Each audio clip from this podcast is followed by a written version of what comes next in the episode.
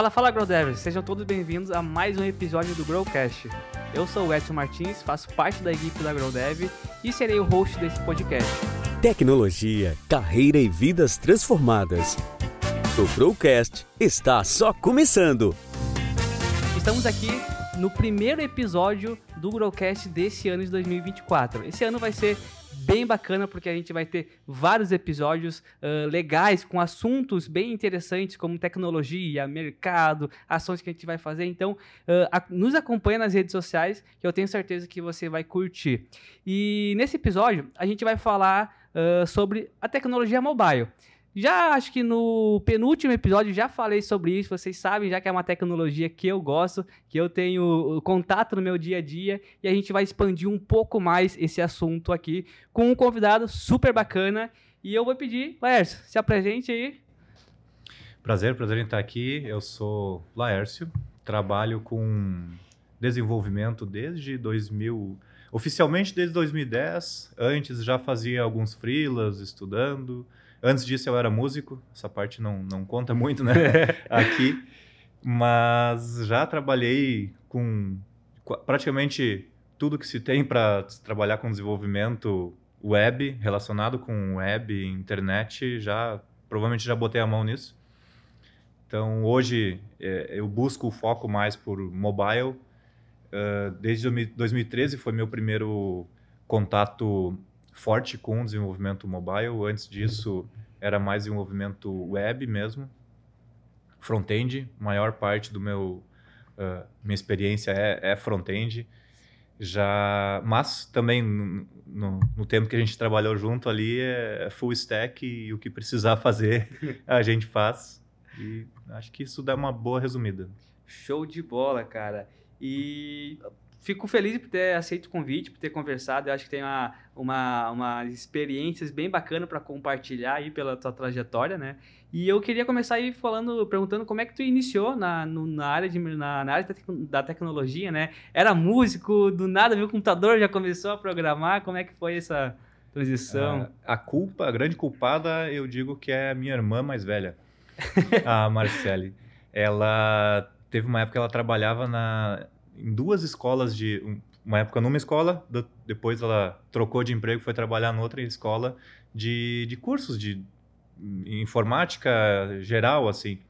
Uh, e, e daí, muitas vezes, para fechar a meta do mês, ali precisava de um curso que ela precisava vender e tal, e enfim, sobrava o, o irmão querido, e aí ela me vendeu vários cursos, não na intenção de vender, eu, eu realmente eu tinha, já tinha um interesse, assim, por pela área de tecnologia.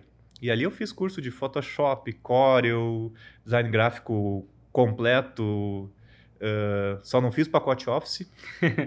Daí depois fiz curso de desenvolvimento web básico, avançado, foi onde eu aprendi depois PHP, banco de dados. Fiz curso de Flash, desenvolvi Nossa, esse é antigo. Flash usando ActionScript para algumas partes mais uh, dinâmicas. E, e aí... Trabalhou bastante com jQuery? jQuery. Meu primeiro contato com desenvolvimento mobile foi com jQuery Mobile. Caraca! Eu fiz a primeira busca do Tribunal de Justiça do Rio Grande do Sul. Eu Olha trabalhava só. numa empresa onde a gente vendia sistema de busca uhum. e, e, eu trabalhava desenvolvendo, desenvolvendo front-end. E aí, ali a gente já usava jQuery para a parte web, é, era da época isso, eu entrei nessa empresa em 2012, eu acho, 11, 12.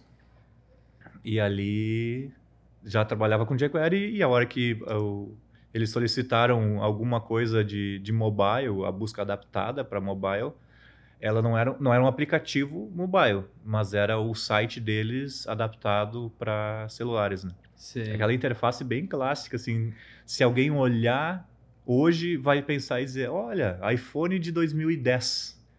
Era uma interface muito muito marcante assim né, para a época, né? É, que massa. E, bom, uh, então começou a trabalhar com, com tecnologia há algum tempo, começou também com mobile, né? Foi transitando. Uh, e como é que tu vê a, a, evolução dessa tecnologia mobile, desde o momento que tu começou a trabalhar e os primeiros, com primeiros contatos com o mobile até os dias que a gente está hoje? Como é que tu vê essa evolução? É, eu tive um contato forte também na graduação, nessa época ali, mas no final da minha graduação, em 2013, onde um dos projetos, uma da, das disciplinas era desenvolvimento mobile, ali já trabalhando com Android, desenvolvimento para Android nativo, com Java na época, não, não existia Kotlin. e, e ali eu, eu, vi que era uma área muito interessante de estar tá na mão das pessoas, de estar tá mais disponível, que é o, a ideia inicial do, do desenvolvimento mobile, né? De, de fazer as coisas. Muito, até hoje, muita gente, ah, eu tenho um site que é igual, faz tudo que o aplicativo faz. Mas tu não está na mão do cara toda hora fazendo o que tu quer, né? E aí e a evolução dele foi cada vez mais nisso, né? Tanto que por muito tempo eu, eu desenvolvia sem eu mesmo ter um smartphone. Nossa.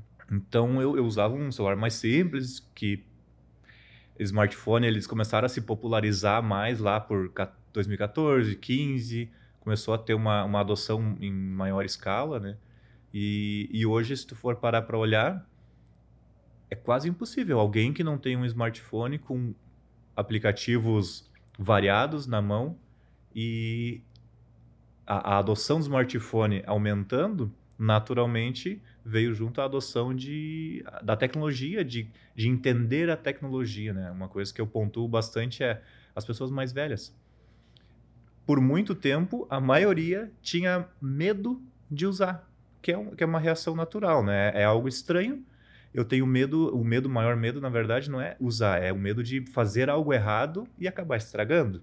Sim. Só que se você, se você parar para pensar na pessoa mais velha que tu tem próxima de ti, provavelmente tu tem alguma coisa mais recente, um momento que tu pode dizer, olha, não tem mais medo de usar o que há 3, 4 anos atrás morria de medo de mexer e ficava pedindo ajuda.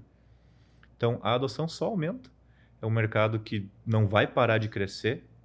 E aí, cada vez mais, as empresas veem isso como oportunidade de negócio. Né? Sim.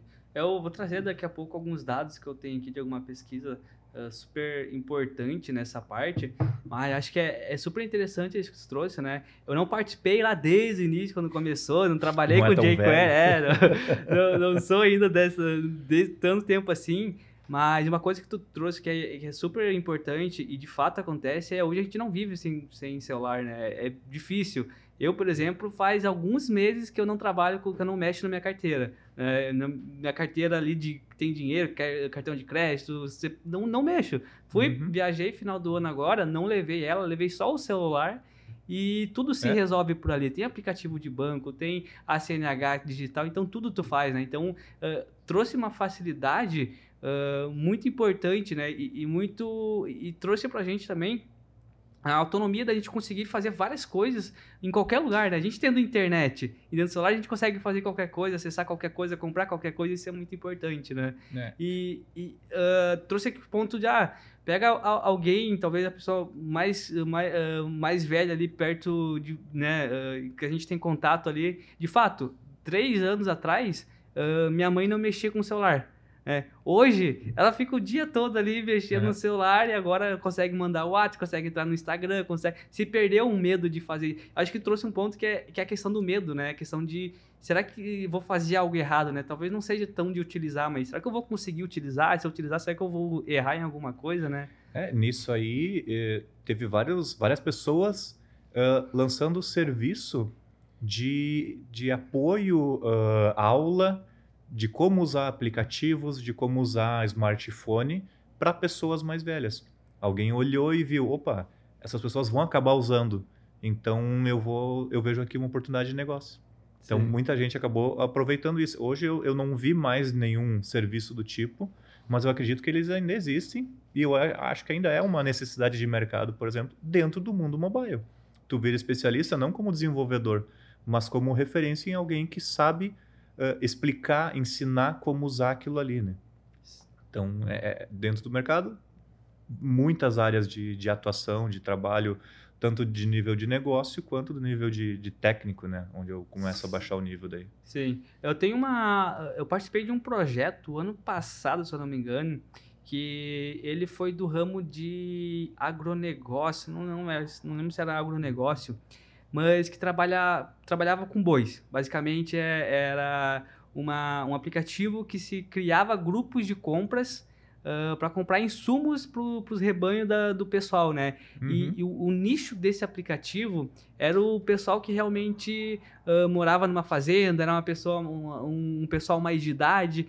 E ali a gente precisou fazer um trabalho a parte de UI, UX, tudo se pensar como que a gente vai construir o aplicativo. No público-alvo. Uh, exatamente. Mas o ponto que eu quero chegar é, olha só aonde que os aplicativos estão chegando, né? Hoje tem o pessoal uhum. que, que mora na colônia, mora numa fazenda, uh, mas tem internet e já está conseguindo utilizar o, o, o, celular ali e Isso. fazer algo que realmente é útil, né? Porque como que eles faziam antes? Eles precisavam se reunir para montar um grupo ali no boca a boca e alguma coisa. Criar cooperativa ou entrar numa cooperativa já existente ou até criar uma, alguma estrutura de cooperativa informal ali para conseguir baixar o preço de uma compra por comprar em lote. Sim. Tem um aplicativo, tu vê pessoas que tu nunca viu na vida e faz a compra em lote, fica mais barato para todo mundo. Exatamente. E, e, e o ponto é como que evoluiu, não, olha só Isso. como que era antes, como que é hoje, e eu acho que tem muito mais a crescer, né? Tem uhum. muito mais aí. Eu vou trazer um ponto mais para frente que é a questão de,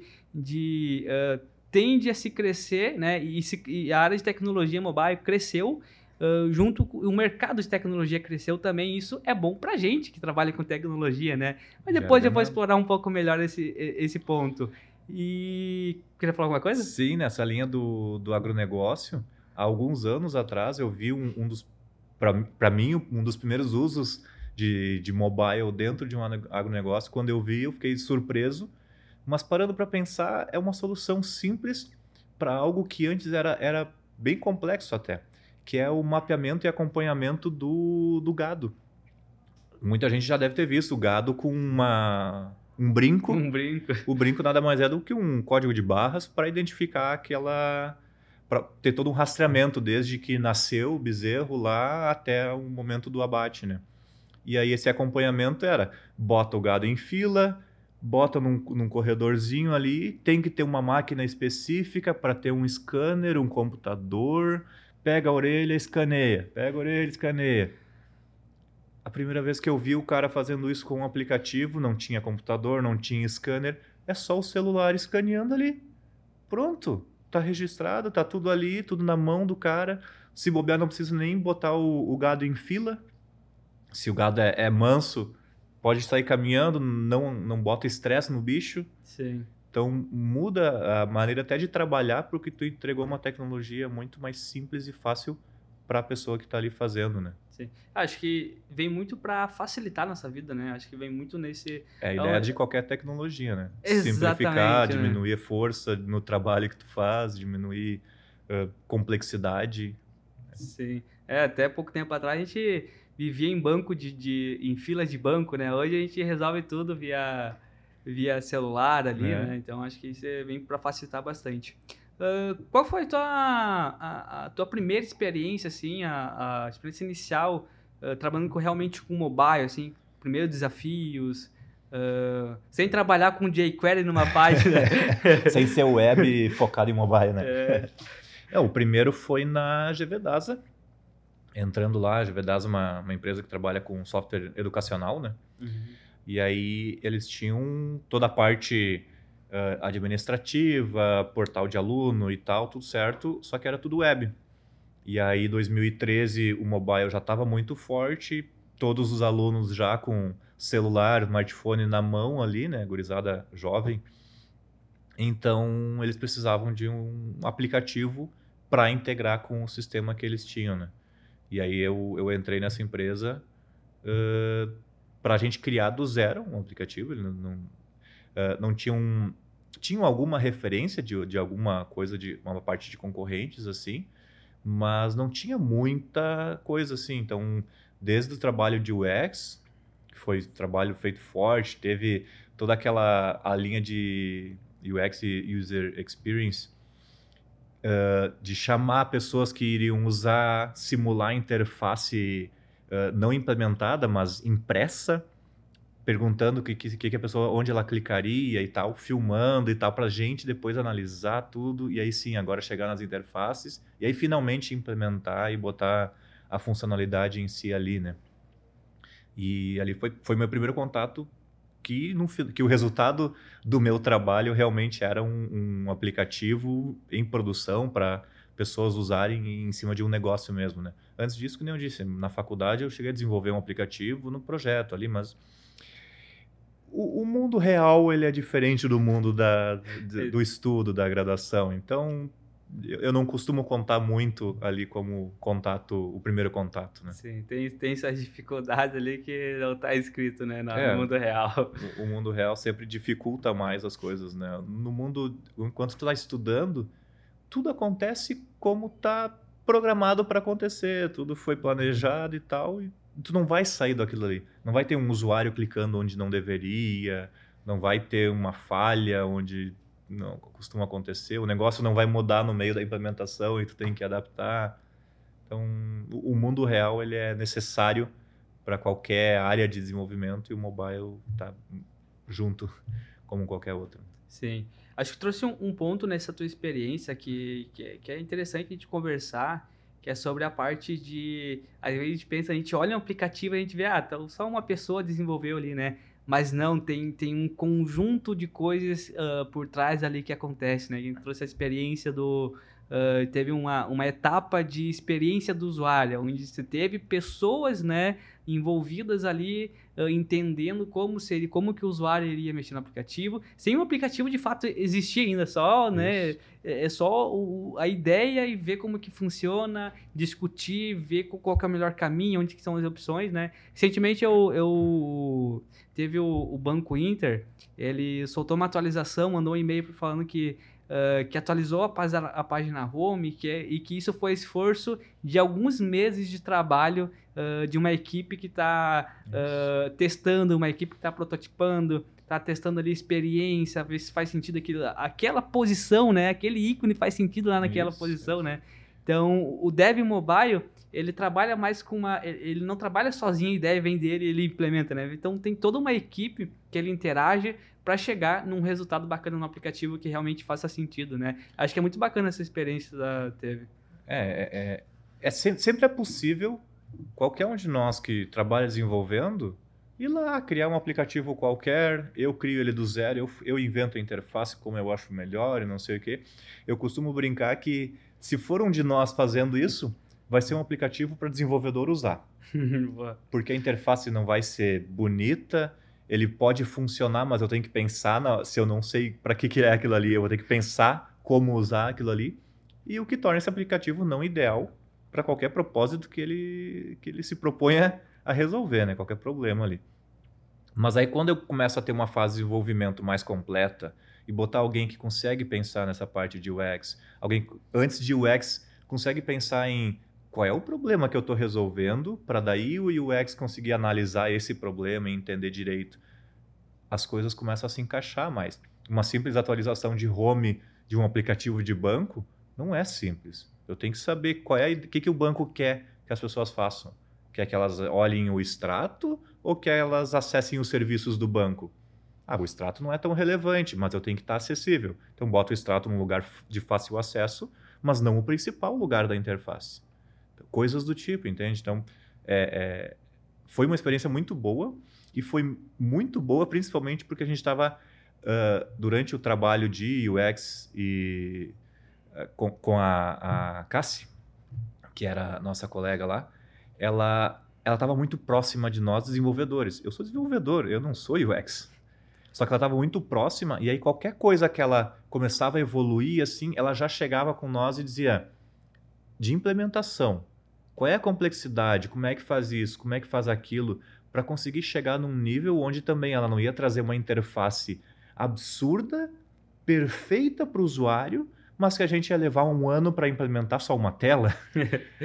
Coisas que são muito difíceis, muito complexas e que aí o custo-benefício começa a ficar negativo, né? Sim, aí não, não vale a pena. Daí, né? Então também tem isso, né? Tu tá, a equipe toda tá com uma proximidade é, é, é um diferencial muito grande para uma entrega de qualidade, né? Então, Sim. sempre ajuda.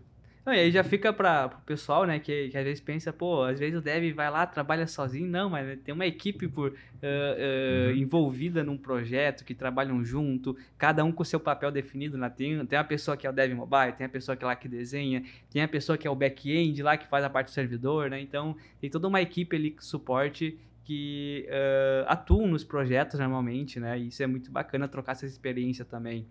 Uh, pegando esse projeto da, da GVDAS aí, qual foi os, uh, os principais desafios que tu teve né, na, nessa parte de mobile em si, né? A gente pegou uma época muito inicial de tecnologia para mobile. Que época que era, mais ou menos? 2000, final, meio 2013, ali mais para o final, que é quando eu entrei nessa empresa, na GVDASA. Uh, a gente pegou o início ali do Ionic, como plataforma de desenvolvimento, como framework, na verdade. E ele era baseado em Córdoba. E aí a gente começou a tentar usar ele, porque era uma das melhores opções à época, né? E, e não foi bom para nós, começou a dar muitos problemas e tal, porque ele estava numa versão beta ainda, ele não tinha sido oficialmente lançado, era algo já disponível, já estava lá a comunidade evoluindo e mantendo ele e tudo mais. E aí a gente teve que partir para uma alternativa, que foi usar o que estava abaixo do Ionic, que era o Cordova como, como base ali, né, para fazer. Uh, já era híbrido, então era tu tinha as outras opções era desenvolver nativo, nativo para iOS, nativo para Android e na época nativo para Windows. E daí a gente começou a usar o Cordova e criar mais ou menos um framework nosso para atender somente as nossas necessidades, né? E quando a gente já estava conseguindo evoluir, ter alguma implementação em cima, aí de repente o Ionic veio com uma boa notícia e ele lançou a, a versão 1.0. E aí sim a gente re reavaliou e viu que agora sim ele estava estável e, e, o suficiente para a gente conseguir usar. E a gente, de novo, voltou, só que foi super rápido voltar para o Ionic e migrar o que a gente já tinha implementado uh, por nós mesmos porque a gente já implementou usando o AngularJS. Então foi um framework nosso usando Cordova, mas já também uh, usando ali a base de AngularJS. E a hora que o Ionic 1.0 foi lançado, foi só adaptar a parte Ionic no meio dessa história, porque o Ionic também usava AngularJS. Então foi muito semelhante, foi uma migração rapidinha ali. E aí a gente lançou a primeira versão já com Ionic 1.0, né? Sim, que bacana. Isso, ele usava a Cordova e a gente lançou por algum, por um bom período, todo todo aplicativo que a gente é, eram vários clientes que usavam, né, várias escolas. E toda vez que a gente lançava Android e iOS, também lançava Windows Phone. Windows Phone. Eu Olha passei só. por isso. Não lembrava do Windows Phone, mas é verdade. Phone. Tinha uma época que o pessoal tinha ele, né? É, e. Nossa. A gente tinha pouquíssimos usuários, assim. Sim. Coisa de 1, 2% da base de usuários usava Windows. Sim. Mas era uma base que, por algum tempo, Phone. poderia ser relevante, né? É, eu tinha o Windows Phone, eu lembro, verdade. Uh, acho que é, é, interessante que a gente explicar algumas coisas, né? Que nem a, o Laércio comentou, de nativo, híbrido, né? O pessoal que, que tá aí ainda não ouviu nada disso. Quando a gente fala de desenvolvimento nativo, é basicamente a gente pegar e desenvolver um aplicativo uh, somente para o Android, que vai funcionar somente para o Android. A gente vai publicar lá na, na Google Play. Uh, e um aplicativo somente para o iOS. São dois aplicativos separados. Eles podem parecer iguais, né, quando for utilizar, mas eles são dois aplicativos realmente diferentes, separados, cada um em sua loja, né? A base de código ela é separada em linguagens diferentes. Né? Exatamente. E quando a gente fala de híbrido, né? Híbrido a gente pode uh, a gente pode expandir um pouco mais, mas o que a gente está falando aqui é basicamente que um híbrido ele consegue com uma única base de código, né?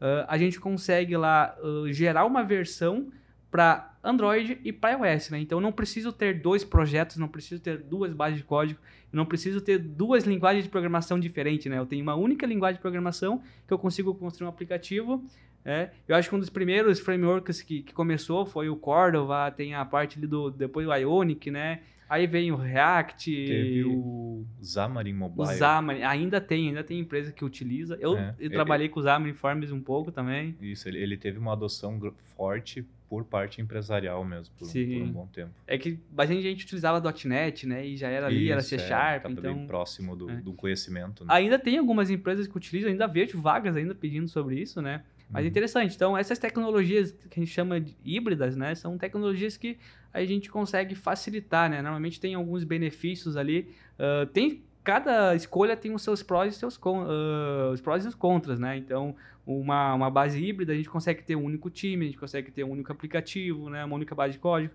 Mas a gente pode talvez ali pecar em performance, pecar em alguma coisa, talvez não, não, não segue a risca o, o estilo do iOS, o estilo do Android, né? Então Isso. tem os seus prós e contras ali que, que faz sentido pesar, né? Então essa parte de, de, de tecnologia é, é bom, né? E também fica à vontade para pesquisar, para entrar um pouco mais no assunto, né? Eu também te convido aí para seguir a gente nas redes sociais, porque a gente fala bastante sobre isso, tem conteúdo sobre isso também é bem interessante, tá? Agora, voltando, Lércio, uh, a parte ali do... A gente trabalhou junto no, no Garupa, né? Então, acho que foi uma outra experiência que teve com, com o aplicativo, né? Grande experiência. E, é grande experiência. E quer comentar um pouco sobre a experiência que teve ali na, a, na, na, parte do aplicativo, na parte de como é que funcionava, quais foram os desafios ali, né? Porque uhum. é, é, era um, um negócio diferente do que tu vinha trabalhando, né? Sim, é. Eu, eu na, na GV DASA lá, eu trabalhava num negócio, o negócio já era existente tudo mais há muitos anos,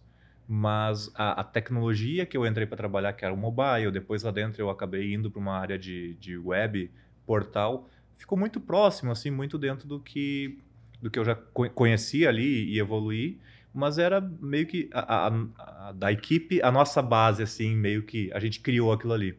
A hora que eu fui para o Garupa, eu cheguei ali, tudo já existia, a plataforma já existia, já tinha gente rodando, já tinha aplicativo de passageiro, motorista, era um aplicativo só para os dois, tanto para o passageiro quanto para o motorista.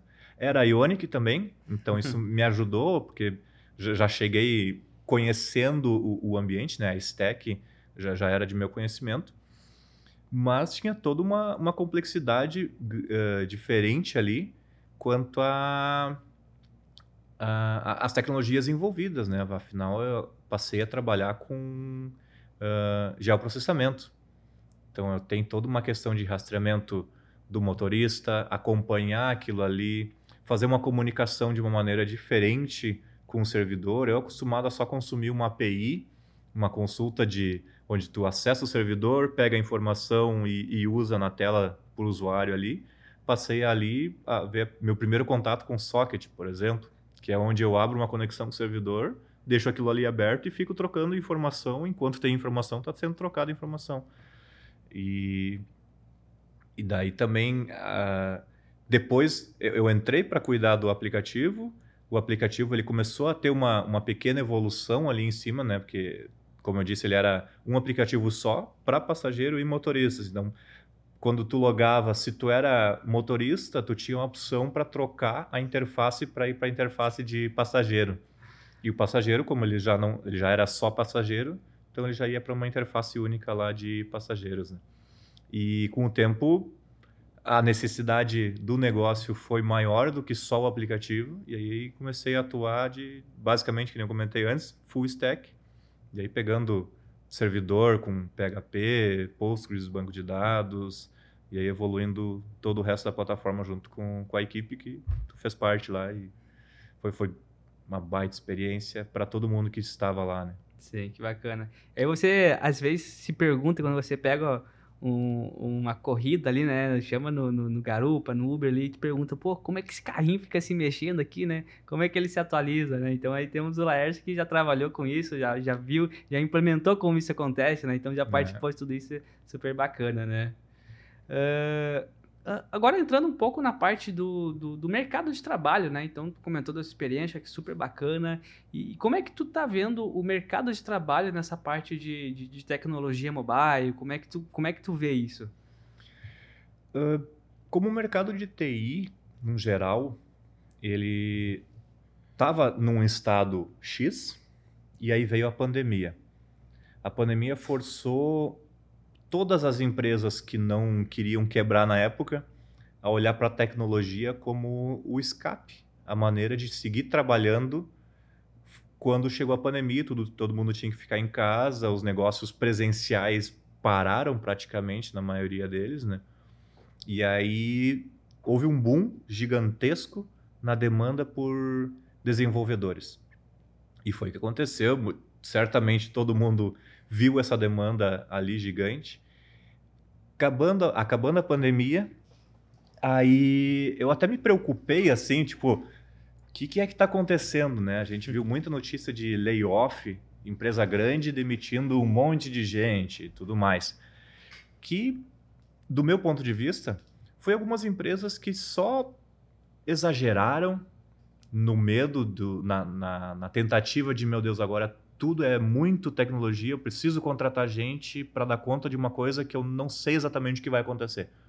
Uhum. Quando estabilizou a pandemia, as empresas tiveram uma visão mais completa e aí enxugaram o, o quadro de funcionários para se adaptar. E aí eu até me preocupei, porque eu estou no mercado de trabalho, eu nunca fiquei sem emprego, mas se acontecesse a situação, que, que ia acontecer, como é que eu ia ficar, né? E, e aí foi, passou o tempo, acalmou, parou, reduziu ou praticamente pararam os layoffs. E agora eu vejo o mercado de tecnologia e o de mobile exatamente como ele era antes da pandemia. Então voltou ao estado anterior que, que é uma demanda grande e é uma demanda ainda crescente. Então, a, agora teve muita empresa na pandemia que teve essa visão de, opa, agora somos. Eu tenho que olhar para a tecnologia com mais carinho, porque é um mercado e eu estou perdendo dinheiro se eu não estou nesse mercado. E agora essas empresas, depois desse baque e um ajuste no mercado e entendendo melhor o que está acontecendo, estão vendo que ó, eu consigo manter com uma equipe mais enxuta, mas eu ainda tenho que seguir crescendo. E aí a demanda sempre está existindo e, e, ela, como eu disse, voltou ao estado pré-pandemia. É, existe e ela é crescente. Eu não vejo ela diminuir. Depois do alto e baixo, ela estabilizou. Sim, isso de forma geral. Geral, geral. O mobile vai estar tá junto nisso, Sim. né? Então, tem a demanda. Eu, eu tenho a impressão de que de, de tecnologia em geral, assim, o mobile às vezes se sobressai um pouco de demanda, assim, de desenvolvimento, mas não sei se não são períodos e depois ele se ele vai junto com o mercado de tecnologia e depois se sobressai de novo. Sei, eu ainda não tenho bem uma opinião hum. se, se, o mobile consegue realmente ter um, ter um destaque, hum. mas ele é bem relevante dentro disso. Sim. É, eu acho que uma coisa que a gente pode trazer aqui é o que tu mesmo comentou antes, né, de vendo a evolução dessa parte de mobile, de smartphone, o pessoal aderindo, né?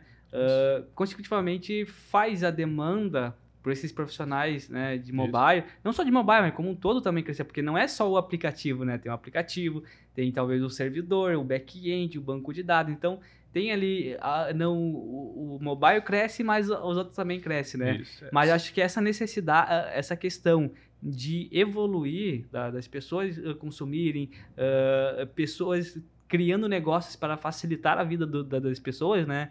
Uh, faz a demanda por mobile, principalmente, eu acho que crescer, porque, cara, é, hoje todo mundo tem um celular, né? Então, é, facilita bastante a nossa vida. Então, acho que essa questão também é algo que fez uh, a tecnologia mobile evoluir, né? Um conjunto de tudo também evolui e tende a evoluir muito mais, né? É, tem uma, uma questão que é um mercado que se fala muito, mas tem uma análise a ser feita nele, que é o mercado de Big Data, né? É, é juntar dados para fazer análise e tomar decisões de negócio em cima daquilo ali. Só que se tu parar para olhar, da onde vão surgir esses dados? É do uso das tecnologias pelas pessoas. Se eu uso um navegador num computador, eu tenho acesso a a um tanto do dado do usuário. Se o usuário está logado ou não, alguns dados do computador do usuário e, e por aí vai. Eu estou limitado. Se eu tenho um aplicativo e eu estou dentro do celular do usuário, eu tenho acesso a uma outra massa de dados que geralmente é maior do que a massa de dados que eu tenho acesso no navegador. Então, ah, a empresa tá, trabalha com Big Data. Para para pensar, se essa empresa não tem um interesse em mobile para atender a necessidade dela de Big Data, Big Data, Big Data. Né? Então, o mobile ele traz mais possibilidades, vai trazer mais dados para a empresa, né? Uhum. Então, também é, é uma outra visão que o mercado fala de uma coisa, mas tu consegue olhar para aquilo ali e ver que tem um, algo rodando ao, a, a, como se fosse um, um satélite a, ao redor ali, dizendo, ó, oh, não, eu posso trabalhar no satélite, que é o mobile que vai fornecer informações para o que todo mundo está dizendo que é um negócio, né? Sim. É, eu tenho alguns dados aqui que de uma pesquisa que acontece de forma anual, uma, o site data.ai, aí, não sei pronunciar também, Uh, mas é, um, é uma pesquisa que várias empresas utilizam e, e, e, olham, porque ele traz vários dados com relação a estatísticas realmente de uso de, de aplicativo, de celular, né? E até questão de dinheiro, né? Então, isso aqui a empresa olha até para ver o que, que, faz sentido, o que, que não faz, focar uhum. no próximo ano, ou ver o que, qual que é a tendência, né? Então, tem alguns dados aqui, por exemplo, uh, que download de novos aplicativos, o ano de 2023, ele bateu 2, uh, 257 bilhões, né? Foi 1% a mais do que a gente teve no ano de 2022, né? Então, cada ano que cresce, uh, cada ano que passa, o, o, download de novos aplicativos, os aplicativos vão se mantendo, uhum. né? Só que além de, de olhar uh, downloads, empresas também olham também faturamento, né? Que se resume em dinheiro no final, né? Então tem aqui, ó, gastos da App Store, 171 bilhões em 2023, 3% a mais do que o, o último ano, né? Tempo gasto com, com o celular ali das 5 horas diárias, uh, gasto com anúncios, 360, 362 bilhões. Então é, é, é, é, muita coisa acontecendo nesse, nesse universo, né? Que as Sim. empresas podem explorar. Ver, ah, eu vejo aqui, ah, uh, foram gastos uh, 5,1 trilhões de horas em aplicativo celular. Cara, se eu coloco um, um, anúncio da minha empresa rodar em tal aplicativo, com o Google Ads ali, né? O quanto que eu vou alcançar de pessoas e público, né? Então, é, é algo que realmente chama bastante atenção, né? Ao meu ver, assim. E, e, isso faz, eu acho que cada vez mais crescer, cada vez mais vai evoluir mesmo. E, e olhando esses números, dá para ver que, que, é uma oportunidade que a gente uh, que a gente vê no mercado, né? Então, até eu vou pegar esse gancho aqui já para aproveitar. Uh, e recentemente a gente lançou uma formação mobile, né? Para realmente focado nessa parte de construir aplicativos. Então, você vai ter uma formação ali completa, que é onde, onde você vai conseguir construir um aplicativo e até mesmo uh, ver como é que publica na loja, trabalhar com geolocalização, com mapas ali. Então, é uma formação bem completa que você vai conseguir aí acessar diversos conteúdos e fazer vários aplicativos super legais. E o link da formação, ela vai estar na descrição desse episódio, com uma condição super especial aí para estar tá, uh, fazendo a formação e aprendendo comigo também, que eu acho que você vai curtir. Bom, a gente viu esses números, a gente falou sobre as suas experiências, tecnologias e tudo, e agora falando para entrar no mercado de trabalho, a gente viu que é uma demanda que existe, que é algo que uh, na pandemia se deu um boom, como tu disse, mas se voltou normal, mas é, é, é crescente essa demanda uhum. por tecnologia mobile, né? Como é que tu vê para uma pessoa entrar nessa área? Quais são os primeiros passos? Eu devo escolher uma, uma tecnologia nativa, uma tecnologia multiplataforma? Uh, para o, o mercado durante a pandemia enlouqueceu. E aí teve muita gente vendendo coisas que não são reais.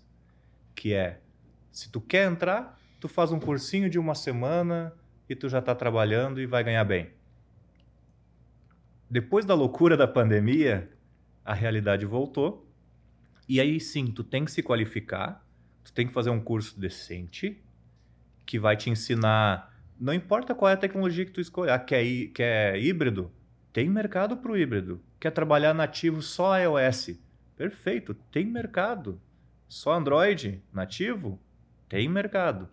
Escolhe o que tu acha que, que se, se encaixa mais, faz alguns testes, estuda um pouquinho, de, de preferência, estuda um pouquinho de cada uma das três, nativo iOS, nativo Android, híbrido, um pouquinho, e aí escolhe uma e nela tu dá uma focada inicial. até tu entrar no mercado, até tu ter uma posição, e aí depois talvez tu, ok, eu comecei com um nativo Android e eu prefiro trabalhar com híbrido. Ok, migra depois.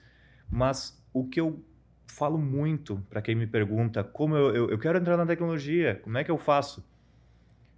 Depois de estudar bastante e entender, ou durante os teus estudos, aproveita esse tempo que tu está estudando, está testando, aprendendo coisas e faz alguma coisa que tu possa mostrar. Porque eu já entrevistei muita gente para fazer a contratação e a pessoa que fez alguma coisa que ela podia mostrar, ah, tava num código no GitHub que ela me mostrou, ou até um aplicativo que a pessoa publicou. Por mais simples que fosse, acontece muito de um cursinho te ensinar a fazer um aplicativo de to-do, uma lista de tarefas que tu vai ali. É super simples, é fácil de fazer, mas se tu realmente fez aquilo ali, na hora da entrevista, a pessoa vai te perguntar algumas coisas que só por tu ter feito tu vai saber responder. E essa experiência é o que o mercado busca mínima para alguém poder entrar. Então tem gente que vai lá, faz um curso e acha que o curso vai te botar no lugar. Não. O curso, o certificado te ajuda, te abre algumas portas. Mas se tu chegar com aquela porta aberta e não souber mostrar que tu aprendeu, que tu fez alguma coisa, vai ser um pouco mais difícil. E fazer, tu faz durante o curso. Tu faz, se tu tem, tu sempre tem algum amigo teu que tem um negócio. Vai lá vende para ele ou faz de graça para ele um aplicativo simples para ele. Vê qual é a necessidade dele, resolve com um aplicativo o mais simples possível. Tu vai ter que aprender a desenvolver um aplicativo, tu vai passar pelo processo de publicação na loja, tem muito desenvolvedor que não sabe publicar numa loja o aplicativo. Tem uh, e essa experiência é a, eu vejo que é uma das mais relevantes assim, né? Então, quer entrar no mercado de trabalho? Estuda e durante esse estudo faz algo que tu possa realmente mostrar. Sim. E eu posso complementar que como que a gente, como essa parte de mobile, mas qualquer uh, projeto, área que tu estude ali, e que seja algo visual, né? Fazer um aplicativo é visual, fazer um, um site é visual, né? Uh, é, é, bom mostrar, né? Então, para a pessoa que está entrando no mercado, ela quer entrar, quer, quer ir para essa área, faz algo e publica no LinkedIn, mostra para as pessoas, interage, né? Grava um vídeo ali do, mexendo no aplicativo, ah, eu fiz aqui. Isso também chama atenção. E como é algo visual, é fácil de mostrar, é fácil de, de explicar. É, faz um vídeo ele fica super bacana, tira um print, explica, ah, trabalhei com tal, tal coisa. Até porque muitas vezes o primeiro corte que tu passa num, num processo de entrevista de emprego é de alguém que não é técnico. E aí, se essa pessoa não tem algo visual para ela olhar e dizer: olha, teu site está bonitinho, teu aplicativo funciona, não vai nem chegar lá numa entrevista técnica que o cara vai saber o que perguntar, vai saber ver se tu realmente fez ou não aquilo ali, né? Uhum. Então, ter algo para mostrar, sendo visual, sendo bonitinho, sendo bem feito, vai te ajudar a, a ter esse, essa entrada mais uh, confortável, eu diria assim. Sim, bacana. E ainda nessa linha, o que que tu vê de diferencial pra pessoa, assim, é, cara, é, o, é, cereja, é cereja do bolo ali para ela conseguir uh, se destacar no mercado ali como um dev mobile, né? Eu, eu diria, não, não é um diferencial, é mais uma necessidade. Tu tem que estar acompanhando o, a tecnologia. Ah, eu escolhi híbrido, já estou no mercado. Se eu quero me diferenciar, se eu quero só ser um desenvolvedor, ok, eu posso seguir com aquilo ali, de vez em quando me atualizo e tá tudo certo. Tu vai ser um desenvolvedor provavelmente muito bom e tudo certo. Mas se tu acompanha a tecnologia, tu está evoluindo e tu puxa a, a, tua equipe, a tua empresa a estar tá sempre evoluindo junto com o que tu estudou e tu fica trazendo aquilo ali, tu é a pessoa diferencial. Tu é alguém que está trazendo algo. E aí, numa outra oportunidade também, se a tua empresa não te valorizar, numa outra oportunidade, a outra empresa vai conseguir te valorizar. Então, desde que tu, do momento que tu começar a estudar tecnologia, quer ser desenvolvedor web, mobile, full stack, qualquer coisa, se tu continuar evoluindo, mesmo depois de 15 anos de experiência, tu vai ser alguém diferenciado, porque é, é, é natural do ser humano se acomodar, se adaptar. Eu achei uma zona de conforto e vai ser tudo bem, tu fica ali, mas tu não vai ser mais aquela pessoa diferenciada. Sim, bacana. Uh, eu, eu, complemento com isso, porque eu vou dar até um exemplo, né? Essa questão de se manter atualizado é super importante, que até recentemente, uh, quem trabalha com Android, uh, bem provável viu que o estilo do Android foi atualizado, né? Então, se tinha lá o material 2.0, né? Agora vem o material 3.0. Então, vem um monte de estilo diferente, regras de, de design diferente, né? Que talvez, embora uh, a gente como desenvolvedor, desenvolvedor mobile, a, a, parte do design em si, de montagem da tela, a gente talvez não participe tanto, não é, não é, é mais da pessoa de UX. Mas a gente vai implementar aquilo lá, vai ter aquele tema, a gente vai ter que lidar com aquele tema, vai ter que saber trocar as cores, ver como que funciona, talvez até mesmo atualizar a, a profissional que trabalha a, de, de UI UX. Olha, Tu viu que Exatamente. o estilo trocou, né? Vamos começar a prototipar agora seguindo esse estilo, porque daí facilita a gente, né? Isso. Então, eh, se manter atualizado, né? E as coisas se evoluem muito rápido, né? E eu fui, eu tô dando esse exemplo porque eu fui fazer uma, eu tava numa versão do Flutter, né? Eu fui fazer um negócio lá, depois de uma semana eu fui, eu troquei de versão e eu vi, opa, tem algo novo aqui, algo que eu não, não, não tinha na versão anterior que eu tava mexendo, né? Eu fui uhum. ver, tinha a nova versão do material já que vinha por default. Fui lá, olhei, ah, novo estilo aqui, mudou algumas coisas, né? Então, se manter atualizado é super importante, né? Isso. E tu sendo essa pessoa que se mantém atualizado, que nem tu disse, tu levou lá pro teu o UX da tua equipe uma novidade, tu é a pessoa que traz as novidades, tu é a pessoa que acompanha. E aí tu, de novo, tu, vira, tu fica se mantendo a referência dentro da equipe sendo diferenciado, né? Sim, é super uh, importante, cara. Eu acho que uma coisa que a gente falou ali sobre nativo, Android e multiplataforma também, né? Acho que uma coisa que pode ser, que eu vejo como diferencial, uh, mas na verdade é até essencial, né? A pessoa que trabalha com, com, com multiplataforma, eu acho que é super importante que ela também tenha conhecimento sobre o nativo, né? Talvez não, não desenvolver. Ah, não sei desenvolver um, um, aplicativo nativo por completo. Mas trabalhando num, num híbrido, vai ter que ter o contato com o nativo. Vai tu vai ter, tu vai configurar lá com Firebase, com alguma coisa, tu vai ter que fazer alguma configuração nativo. Uhum. Aonde que fica o arquivo .gradle, onde que fica lá o, o manifest, eu vou trocar lá o, o, vou ter que colocar uma chave lá nos velhos, aonde que eu coloco, né? Então acho que saber trabalhar também uh, minimamente ali com os nativos, acho que é muito importante, principalmente para a pessoa que trabalha com, com, com híbrido, né? seja React, seja Flutter, seja, cara, precisa saber uh, ter esse contato, né, o Android o iOS, e até mesmo quem trabalha com nativo, é bom também ficar de olho, pô, como é que funciona o iOS, né? Como é que funciona tal coisa? É, até porque uma das possibilidades, tu trabalhando tanto o híbrido quanto o nativo, é tu fazer um aplicativo que é uma parte híbrida e outra parte nativa. O Nubank, não sei se ainda é, mas por um bom tempo o aplicativo do Nubank ele era Flutter e uma boa parte da implementação era a interface inteira e, e a parte por trás da interface é, de algumas telas era nativa. E da, daí tu tem que fazer, imagina, um aplicativo todo e daí eu tenho duas, todo em Flutter, eu tenho duas telas que eu vou ter que implementar nativa, por alguma necessidade de performance, necessidade de segurança, qualquer necessidade que seja. Eu vou ter que integrar aquilo ali. Para o usuário ter a impressão de que é uma coisa só, mas o código eu consigo separar e ter as coisas ali. Então, é, é interessante tu ter esse conhecimento, vai ser provavelmente o diferencial dentro do mercado, tu conseguir ter essa visão mais completa, né? Sim. Não, e eu vivi isso na prática também, porque é, eu trabalho com, com Flutter já há algum tempo, né? E eu, eu conheço o básico ali sobre a parte mobile. Então, ah, o nativo, né? Quero fazer alguma coisa no Android, eu consigo, sei onde ficam os arquivos, sei onde fazer as configurações, iOS é a mesma coisa.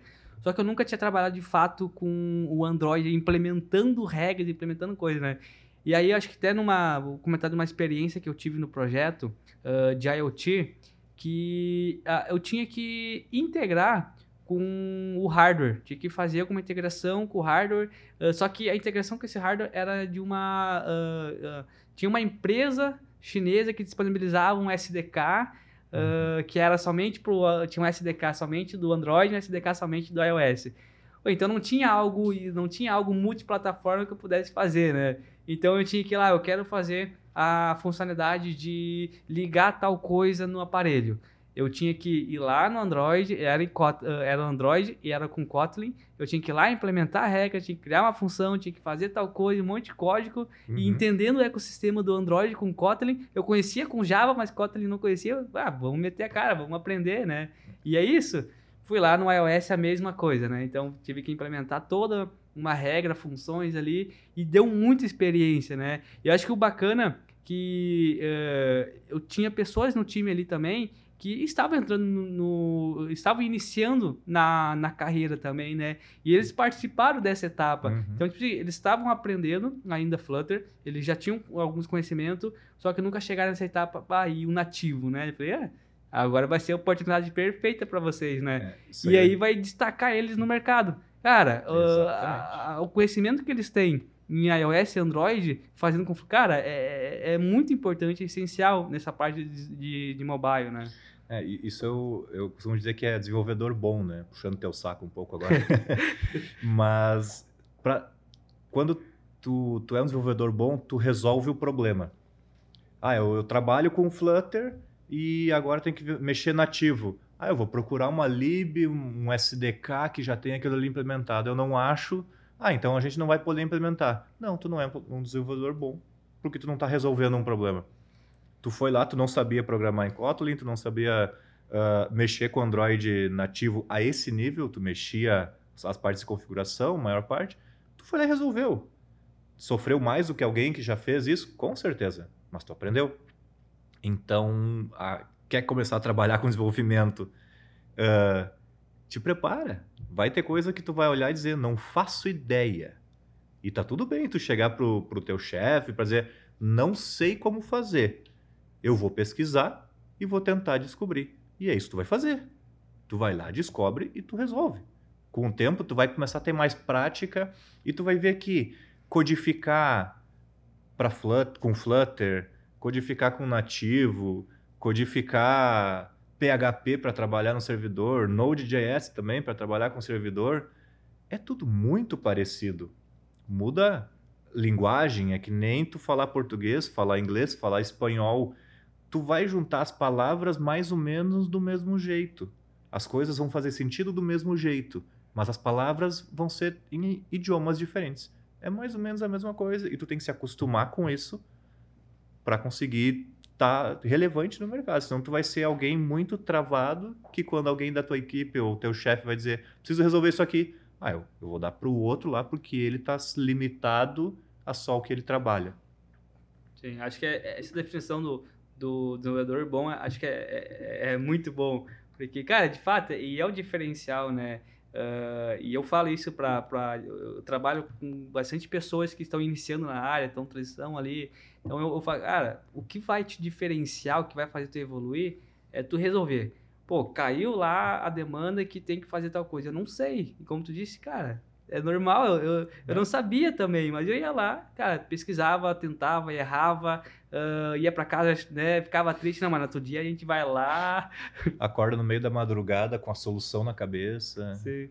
Mas a questão é resolver, né? É não desistir, é ir lá, trocar ideia, conversar talvez e, e chegar numa solução. Né? Acho que isso é um grande diferencial, não só para o dev mobile, mas para qualquer desenvolvedor, né, que trabalha com tecnologia ali.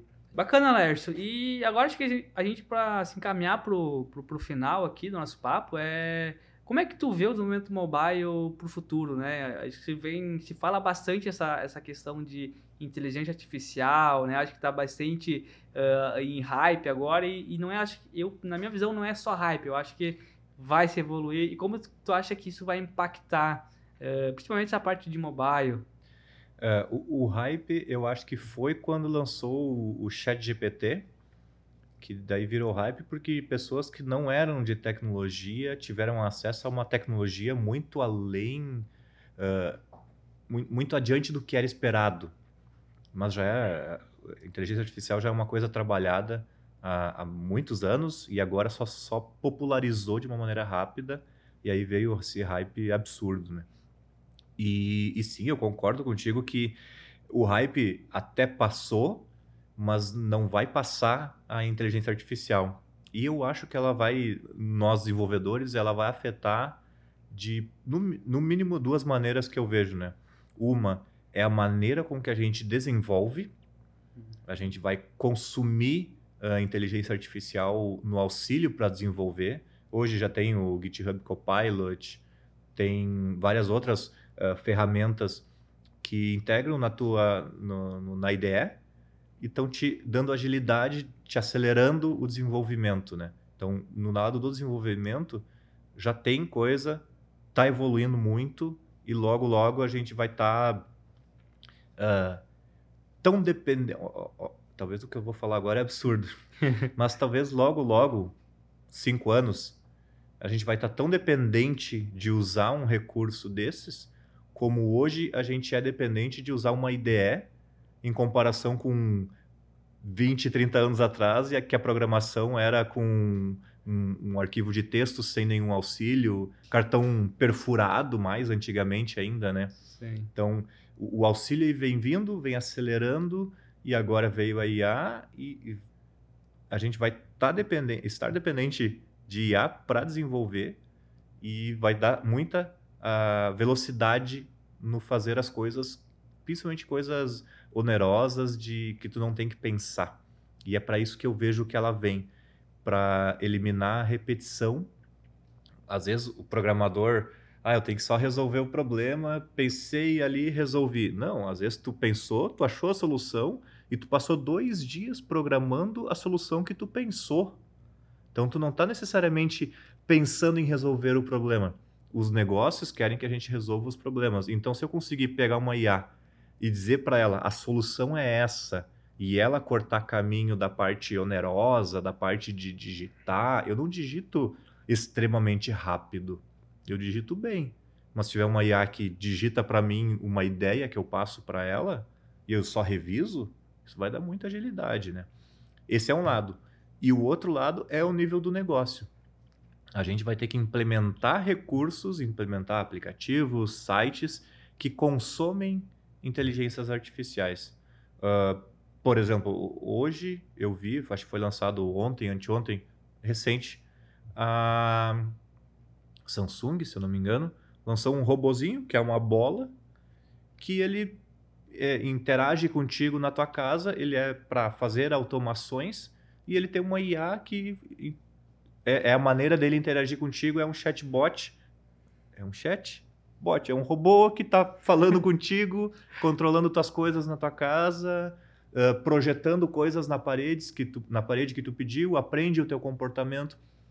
Alguém implementou aquilo ali. Tem uma IA e alguém implementou o consumo dessa IA. Então, a gente tem que estar tá preparado para ver esses movimentos uh, enquanto estão acontecendo e fazer parte deles. Né? Porque, é, é, queira ou não, é, é, é, o futuro da tecnologia, tanto do lado do consumo quanto do lado do desenvolvimento. Né? Sim, concordo, cara, plenamente. E, e é absurdo o, a maneira que o, eh, dos recursos que a gente tem hoje que nos auxilia, né? A, o tempo que eu testei ali o, o GitHub Copilot, eh, eu às vezes escrevia uma letra, ele já dava um conjunto de código ali que, é. que, que ele sugeria com base no arquivo que eu tinha, né? Então, cara, é absurdo o jeito que ele que, que a IA ela vai conseguir nos ajudar, auxiliar, né? Isso é, acho que é muito importante. Uh, eu, eu, fui numa palestra, esse, num evento esse, esses dias, esse mês passado, e eu ouvi uma palavra que faz muito sentido para mim, que é tipo assim, às vezes a gente para e pensa, ah, pô, mas é IA, não sei o que, vai fazer muita coisa, vai, vai substituir a gente, né?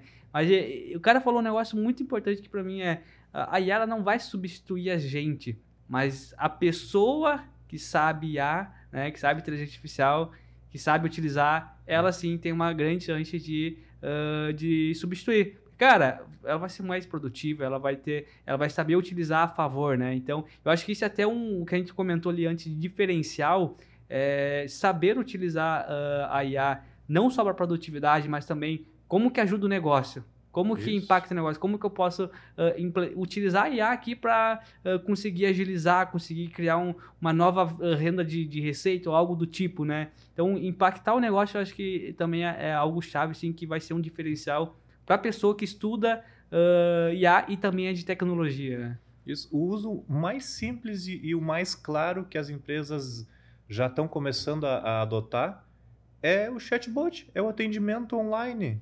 Então, quase todos os negócios que têm qualquer presença online têm um atendimento online. Para que, que eu vou ter um, um, um funcionário ou muitos funcionários para fazer um atendimento inicial? Tem, tem implementações de chatbots sem IA, né? Que são só Cheio de um, fiel. são só, são só tem, tem plataformas que fazem resolvem isso de até uma maneira bem bonita, né? Que eles dão uma interface e tu faz, ah, tu desenha todo o fluxo, todos os fluxos que o usuário pode entrar nas respostas dele, até o usuário responder uma coisa que não estava prevista e aí esse usuário não, não é bem, não vai ser bem atendido. Por que que e já tem muita gente vindo, né? ah, usando a IA para isso, ao invés de eu ter um fluxo completo desenhado ali, eu treino uma inteligência artificial dentro dos processos da minha empresa, dos processos de atendimento, e eu digo para ela, ó, é, é, esse é o processo, ela, ela aprende aquilo ali, eu valido se aquilo ali tá bom o suficiente e tal, eu controlo ela também para ela não ter comportamentos inesperados, porque no final eu estou atendendo o meu cliente, né?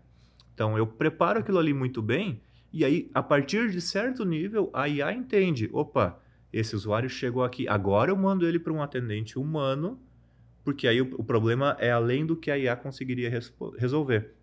Mas até certo ponto, bota uma IA, vai ser um atendimento muito melhor se for bem implementado. E aí entra a oportunidade para o desenvolvedor, que está estudando IA, que está aprendendo. Faz um aplicativo, integra com o chat GPT, vê como ele funciona, aprende, testa, para depois quando alguém, o teu chefe chegar a dizer, ah, não sei o que, eu preciso fazer isso aqui. Ah, eu já brinquei, eu já simulei isso aqui. Talvez não é o que tu vai usar no final das contas, mas tu já tem um, um- um contato com aquilo ali. E aí tu não é mais aquela pessoa perdida que vai ouvir alguém pedindo algo e dizer, vou ter que pesquisar. Não. Já é um- a tendência de mercado, te atualiza antes da, da demanda chegar, né? Sim. Cara, perfeito. Acho que temos aí a, a deixa para encerrar o podcast, porque acho que foi um, um final assim. ah, que a pessoa que está do outro lado, né, de pegar isso e executar de fato, cara, vai ser um diferencial, ela vai conseguir se, se destacar e vai conseguir as oportunidades que busca, né? Então, ah, já aproveito aqui, agradeço pela conversa, acho, que ah, as suas experiências aí são super bacanas, ah, deu para o pessoal entender como é que funciona um pouco, te conhecer também um pouco melhor. Então, cara, valeu pela conversa e foi, da minha parte, que foi super legal. Eu, eu agradeço o convite. Tô, eu gosto de, de participar, ajudar. Quem, quem precisar de alguma coisa, me achar aí em rede social, me chama, eu ajudo. Eu, eu gosto de colaborar, então sempre que precisar, quiser ter uma conversa do tipo, só chamar. Top. E agradeço também você que acompanhou até aqui. Espero que você tenha curtido esse bate-papo. ah, e vou reforçar aqui para seguir a gente lá nas redes sociais, é GrowDevOficial.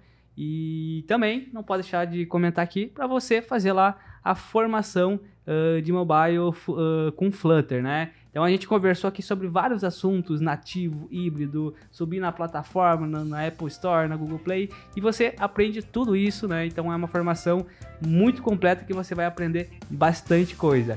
E, e é isso, até a próxima. Esse foi o Growcast, o podcast oficial da GrowDev. Gostou? Então compartilhe agora mesmo. Até o próximo episódio.